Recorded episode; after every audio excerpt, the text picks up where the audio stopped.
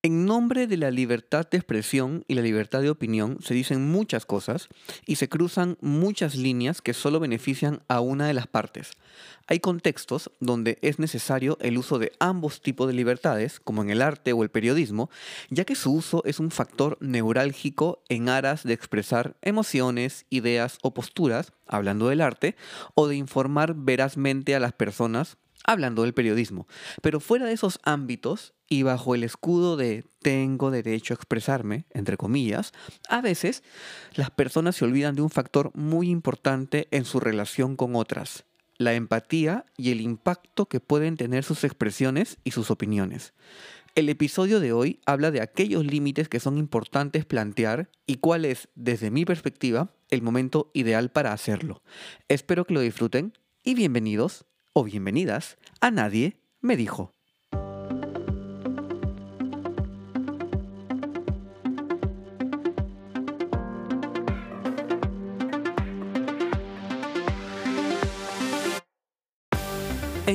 Momento de tu vida te has detenido a pensar si las cosas pueden ser distintas?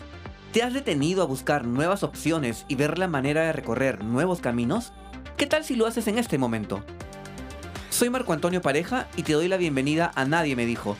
Quiero decirte que hay muchas cosas que aún nadie te ha dicho y que si en algún momento las pensaste pero nada cambió, es tiempo de que las escuches de nuevo. A través de Nadie me dijo quiero compartir información que puede parecer muy cotidiana, pero que encontrarás de gran ayuda para darte cuenta de que aquello que crees no saber está muy cerca de ti. Muchas de las cosas que nadie me dijo, a ti tampoco te las dijeron, Nadie me dijo que podía ser feliz, nadie me dijo que todo pasa, nadie me dijo que nunca es tarde. Esto es, nadie me dijo. Hace unos días, aproximadamente una semana o una semana y media, tuve un intercambio de palabras con una amiga em, en una de mis redes sociales. En Facebook, para ser más, más preciso. Recuerdo que hice un post y ese post desencadenó una serie de, comentarios, como muchos de los posts que hago, donde comentan mis amigos, y, ya, todo bien, todo bien por ese lado. Pero uno de esos comentarios eh, desencadenó, como decía hace un rato, eh, una serie de intercambios de, opiniones.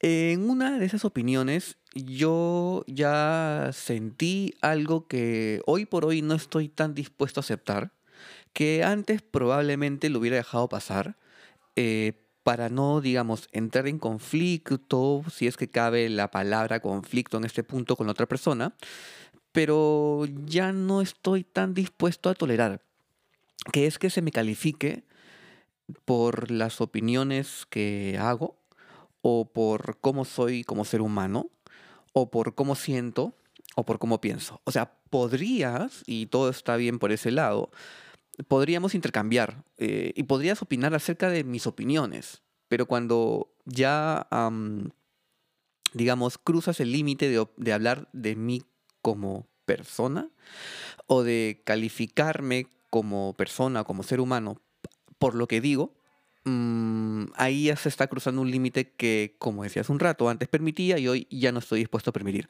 De hecho, eso tiene un nombre en particular, que se llama falacia ad hominem se juzga a la persona y se desvalora la opinión por la opinión que tienes de la persona. O sea, no, el argumento no se centra en la, en la opinión, sino se centra en la persona. Y eso es súper subjetivo.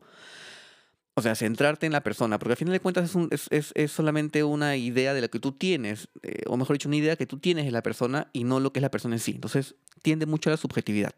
Pero puntualizando un poco el, eh, este caso, o lo que quería contarles, es que me dijo sensible. Al, ¿qué sensible eres? Me dijo, ¿no? Y yo, oh, oh, oh, aquí ya hemos cruzado un límite que no voy a permitir que se cruce. ¿Qué determina que yo sea sensible? El que no, o sea, no voy a aceptar, porque es algo que sí no acepto también, que se me diga cómo debo escribir o se me diga cómo debo expresar mis ideas o qué cantidad de ideas expreso o qué cantidad de, opiniones emito. O sea, esa es mi forma de escribir o mi forma de hablar o mi forma de decir las cosas. Entonces, cuando en un comentario, sea de broma o no sea en broma, ya se me comienza o se me, invita cordialmente a decir, a, apagar esa parte de, mí o decir, oye, habla poco o habla menos. Este, ya ahí, por ejemplo, hacen, hay cortocircuito conmigo. Y más cuando a través de, de, replicar por qué no lo voy a hacer, se me tacha de tal característica. Yo descubrí en ese momento en mí algo que no había visto en otros momentos de mi vida, que es voy a poner un pare a esto. aquí yo planteé un límite bien claro. Y es, no voy a permitir que me califiques de ninguna manera, eh, por más amigos que seamos. Porque yo considero que, uno, que no soy eh, de las personas que califica públicamente a nadie. Es más, no califico a las personas. Y si lo hago, porque soy humano y puede ser que lo haga también, queda mucho en mi fuero interno. he trabajado mucho en, no cruzar ese límite de adjetivar o calificar a las personas. Porque volvemos al punto inicial, o por lo menos en los primeros minutos del podcast, que es, no tengo derecho a calificar a nadie, ¿me entiendes? O sea, y menos califico las emociones y los pensamientos de la gente. Entonces, ahí planteé un límite. Y de hecho, eso fue lo que a mí me llevó a pensar en cuál es el límite que una persona debe plantear con la finalidad de sentir que no se está transgrediendo o transgrediendo su posición o no se están cruzando, eh, volver a la redundancia, límites que puedan afectar emocionalmente a otros, ¿no? Saliendo de este ámbito de las redes sociales y entrando ya al ámbito más real, por decirlo de alguna forma, o menos virtual, por decirlo mejor, hablamos de límites que puedes plantear con tus amigos, con la familia, en el trabajo, con tu pareja, ¿cierto? en este caso que contaba es, un límite que planteé con, con, una amiga, pero también puede haber límites que plantees con tu familia, ¿no? Existe una idea errónea y de, hecho eso es también un tema para otro podcast, ¿no? O sea, hay una idea errónea de que mm, hay que tolerar todo en la familia porque es tu familia y la familia es la familia, ¿no? Y yo considero que no. si bien hay, hay, hay rasgos genéticos y hereditarios o una relación y un respeto intrínseco o una confianza intrínseca por la relación familiar que une a, diversas personas, a final de cuentas, si sacas ese factor del vínculo familiar, es una relación entre dos seres humanos. Y considero que debe respetarse eh, ciertos aspectos para la sana relación de esas dos o más personas, ¿cierto? No sé si lo he dicho antes, pero yo considero, lo, digo más cuando hablo de temas de pareja, eh, considero que hay ciertos elementos en una relación que no pueden faltar. Eh, respeto, confianza, eh, perdón, y uno más que en este punto no me acuerdo, pero son cuatro que siempre menciono, ¿no? Respeto, confianza, perdón, y ya imagino que recordaré. Uno de ellos es el respeto. y no debe faltar en ningún tipo de relación, por más familia que sea. De hecho, hay relaciones de familia que son bastante tóxicas. Hay relaciones de padre-hijos o madre-hijos o madre-hijas, padre-hijas que son tóxicas. De verdad que sí. Este, porque muchas posiciones de los padres a veces es yo soy tu padre, yo soy tu madre, yo te he dado la vida, yo, yo, o sea, y se llenan eh, de, de culpas o tiende hacia la manipulación. ¿No? Y yo considero que por más carga genética familiar hereditaria que haya entre dos personas o más personas, no puede dejarse tener en cuenta estas, estas variables que decía hace un rato, para mí son importantes al momento de las relaciones humanas. Respeto, confianza, perdón y una más, que no me acuerdo todavía. Aplican la familia, aplican los amigos, también aplican el trabajo, ¿no? Em, nos encontramos ya eh, poco más, a poco más de un año y medio del inicio de pandemia acá en Perú, Yo sé que en otros países la pandemia eh, se instauró, por decirlo de alguna forma, en, otros momentos, pero aquí en Perú ya vamos un poco, un poco más de año y medio. Y muchos sectores económicos se han visto afectados y muchos puestos de trabajo se han visto afectados y la dinámica de trabajo se ha visto afectada. Ahora hay mucho más trabajo remoto que antes. Antes el trabajo remoto en ciertas empresas era casi imposible o era totalmente inviable. Pero este trabajo remoto ha traído también algo como consecuencia, que es las excesivas horas de trabajo. ¿no? Y este poco equilibrio que es de por sí, si ya existía hace muchos años, se perpetúa o se acentúa mucho más en esta época, que es no hay tanto equilibrio en la vida personal y en la vida laboral. Ahora, mucho menos que tu vida personal y laboral se desarrollen en el mismo espacio físico, que muchas veces es tu casa. ¿Ok? Hay límites que también considero que se deben plantear en, temas de trabajo. ¿no? Límites de tiempo, em, donde se cruzan, no sé cómo se diga en otros países, pero aquí se usa mucho esta frase de la camiseta. Ponte la camiseta, ¿no? Y donde hay es, prácticamente explotación, ¿no? Con justificación de ponte la camiseta. O hay que pagar derecho de piso. Y yo, habiendo trabajado muchos años en recursos humanos y existiendo en la, normatividad laboral peruana eh, leyes bien claras respecto a los límites o los derechos y obligaciones del trabajador y los derechos y obligaciones del empleador, eso muchas veces queda a nivel contractual y se imprime en un papel y, se, y firman las ambas partes, pero nada más, ¿no? Ese es otro punto, donde también es importante plantear límites. Trabajo. Recapitulo hasta el momento. He hablado de amigos, he hablado de familia y he hablado de trabajo. Y una de las cosas o de los momentos o de la situación o del tipo de relaciones donde también se da mucho el tema de cruzar los límites es en temas de pareja. Porque aquí entra un factor, ¿no? que puede ser bastante vilipendiado y muy mal enfocado, que es el amor. En el nombre del amor, ¿cuánto estoy dispuesto a aceptar? Y a veces se aceptan muchas cosas que no se deberían aceptar en nombre del amor. Ahora, también, si hablamos de amor, esto es otro tema para otro podcast, porque es muy largo, porque es muy subjetivo en algunos puntos, porque es muy complejo de tratar, porque hay muchas ideas, porque hay muchas variantes, porque hay muchas vertientes, porque hay muchos enfoques del amor. Así que no voy a enterrizar mucho en este punto en este momento. Sin embargo, sí me parece importante decir que en cuanto a relaciones de pareja, también es importante trazar ciertos límites, ¿no? Em, ¿Qué sucede con el tema de poner los límites? Que muchas veces, y no sé si les habrá pasado a ustedes, a mí me pasó esta, este, este momento, o hace poco con, con, esta, este, historia que les conté al inicio del, del episodio,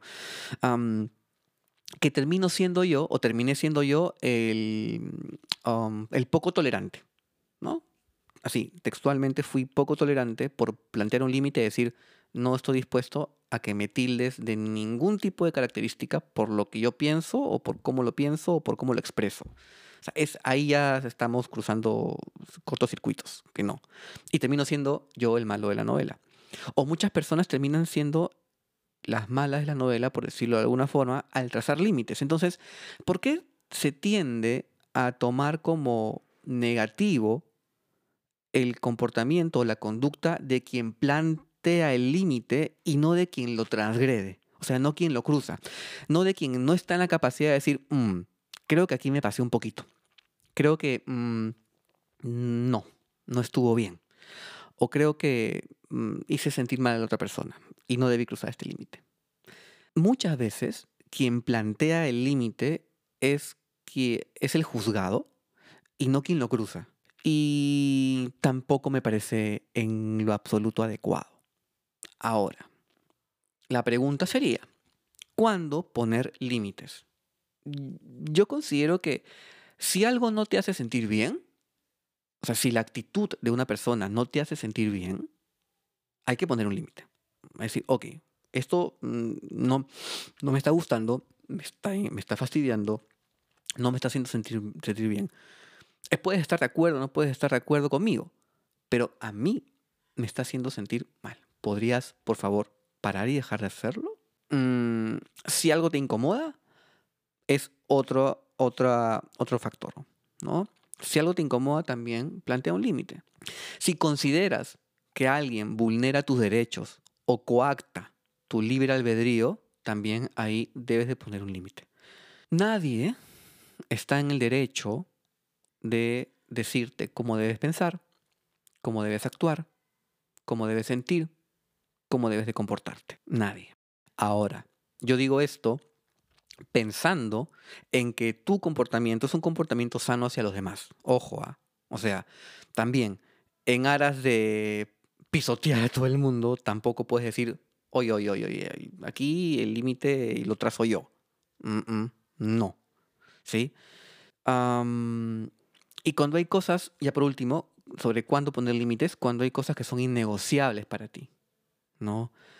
Eh, puede ser en plan de vínculos, o sea, relación entre dos personas, independientemente del vínculo.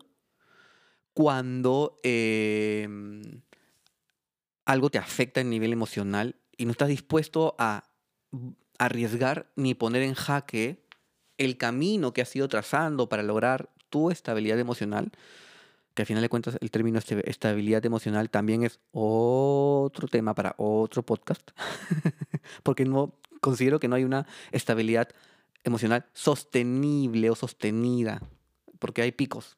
Yo considero que hay picos, que hay momentos en los cuales estás muy bien y momentos en los cuales no, estás, no lo estás tanto. Todo bien por ese lado.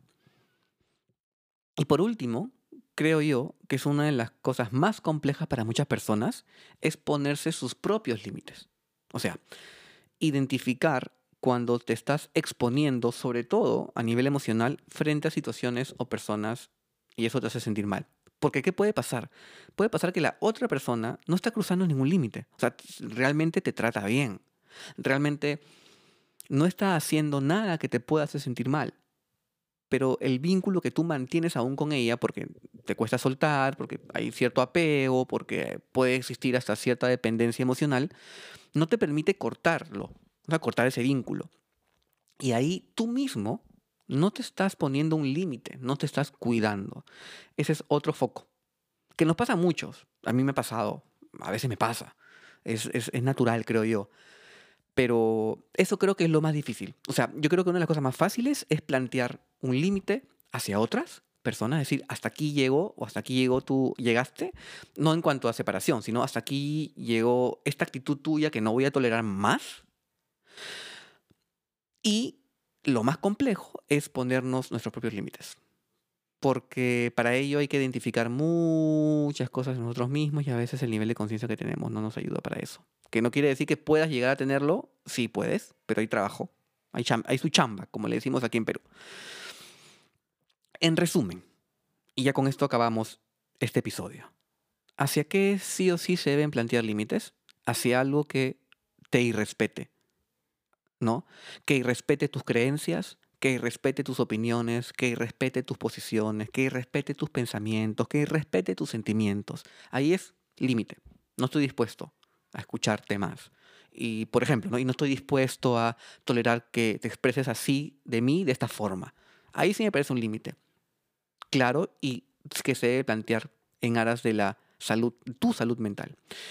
Y por último, el límite eh, que afecte tu integridad, ya no solamente emocional, psicológica, física, integridad, integral, ¿sí? a ti como ser humano.